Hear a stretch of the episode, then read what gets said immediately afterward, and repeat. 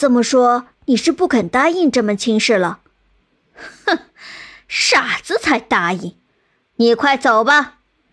吐司老爷不耐烦地说：“你若不答应，我就哭。”哈哈哈哈哈！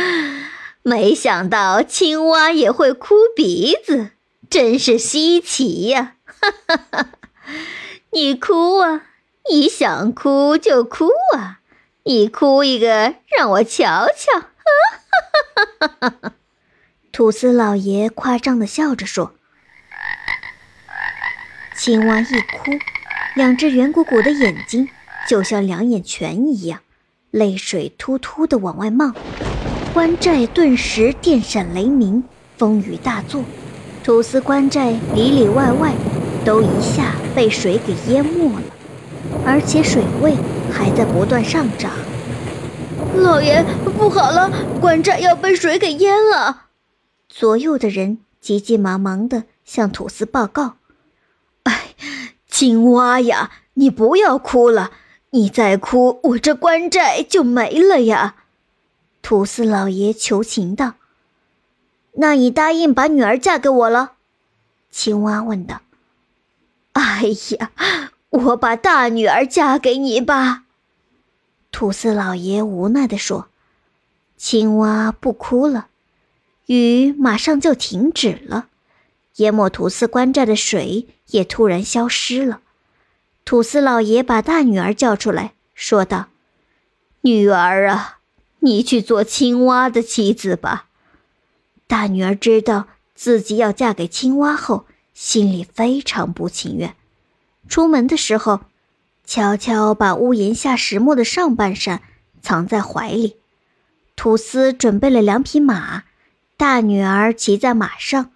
另一匹马专门驮嫁妆，青蛙蹦蹦跳跳地走在前面，大女儿骑着马走在后面。大女儿想让马踩死青蛙，但青蛙时而左，时而右，马蹄根本踩不到青蛙。大女儿心里窝了一肚子火。等到靠近青蛙时，她把怀里的石磨朝青蛙砸去，然后调转马头。往吐司关寨跑，大小姐，你等等！大女儿听到身后的青蛙在叫她，心里非常惊慌。石磨有一个孔，青蛙正好从那个孔里跳了出来。青蛙跳到大小姐面前，说道：“大小姐，我和你没有姻缘，既然你想回去，你就回去吧。”大女儿很高兴，头也不回的。扬鞭回到了吐司官寨，就在大女儿进门的那一刻，青蛙也到了。青蛙见到吐司老爷说：“我和大小姐没有姻缘，你把别的女儿嫁给我吧。”“哼，你以为你是谁呀？我把大女儿嫁给你，你自己把她送回来了，现在你又来求情，这次说什么我都不会答应的。”吐司老爷气愤地说：“看来你是不答应了。”“哼，绝不答应！”吐司老爷坚决地说。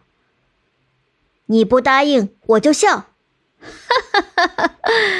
你笑啊，我们一起笑。”吐司老爷说。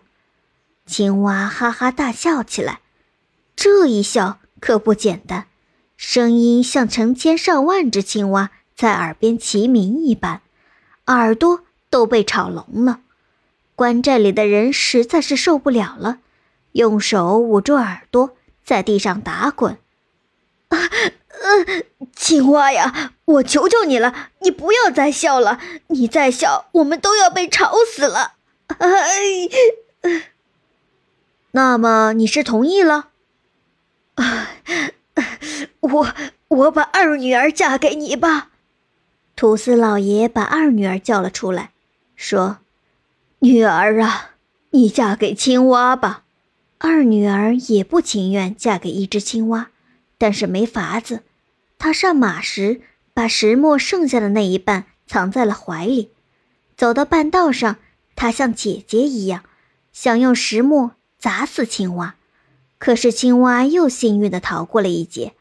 青蛙说：“二小姐，我们俩没有姻缘，既然你不愿意嫁给我，那我送你回去吧。”青蛙来到关寨，见到土司老爷，他请土司老爷把三女儿嫁给他。这回，土司老爷彻底恼怒了：“青蛙呀，你欺人太甚了吧！我把大女儿嫁给你，你退了回来；我把二女儿嫁给你，你又退了回来。现在你又想要我的三女儿，有你这样欺负人的吗？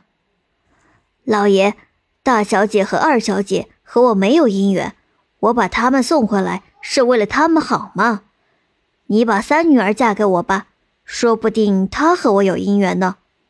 哼，你想得美！快滚出我的关寨，否则我对你不客气。你如果不答应，我就跳。哼，你跳吧，最好跳出我的关寨。青蛙一跳。地动山摇，地上的人们都站不稳了。啊，老爷，老爷，寨子快要塌了，快跑吧！左右的人喊道：“哎呀，青蛙呀，你别跳了，我这官寨经不起你的折腾啊！我让三女儿嫁给你，你快停下来吧！”青蛙停了下来，大地也平静了下来。女儿啊，你嫁给青蛙吧。”土司老爷对三女儿说。三女儿心地善良，她想，这只青蛙是一只有能力的青蛙，于是便答应了。青蛙把三姑娘带回家，母亲看到儿媳妇后，高兴的合不拢嘴。没想到我的娃娃这么有本事，娶了个这么漂亮能干的媳妇儿。